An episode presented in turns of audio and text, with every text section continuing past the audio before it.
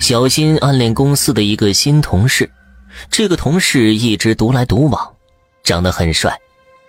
小新对他一见钟情，有好几次都想上去表白，但是偶尔会听到这个男同事打电话说晚上什么时候到家，晚上回去一起吃饭什么的。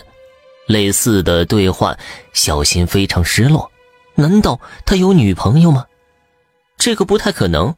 他住在公司分配的公寓中，公寓有严格的规定，禁止其他外来人员入内。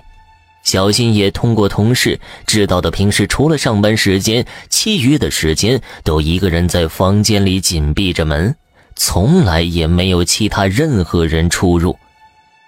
小新就很好奇，打算跟踪这个男同事。于是，就鬼使神差的一个人走到了这个男同事的房间门口，把耳朵贴在门上，开始偷听里面说话的声音。屋子里面传来这个男同事的声音：“最近在公司好无聊啊。”然后紧接着就有一个小新从未听过的陌生男子的声音说道：“是吗？你现在在公司的情况怎么样啊？”男同事说。我在公司可能新来的原因不太适应，不过公司有一个叫小新的女同事，对我特别好。听到暗恋男同事突然提到自己的名字，大脑一片空白，心脏开始扑通扑通的抑制不住的狂跳。接下来，小新听到另一个陌生声音说道：“是啊，我能感受到，这个女生对你的确是有好感的，而且这种感觉如此的真切。”真切到甚至，我能听到她的心跳，这种心跳声如此的清晰，清晰的，好像他此时此刻就在门外趴在门上偷听我们说话一样。听到这句话的时候，小新毛骨悚然，发起抖了。他此刻想赶紧跑，但是双腿不听使唤，怎么动都动不了。这个时候，小新听到一阵急促的脚步声，朝着门口跑了过来，吓得小新跑到楼道口往下冲。由于太慌乱，小新从上面摔了下去，并且把手臂摔伤了。而这一切都被男同事看到眼里。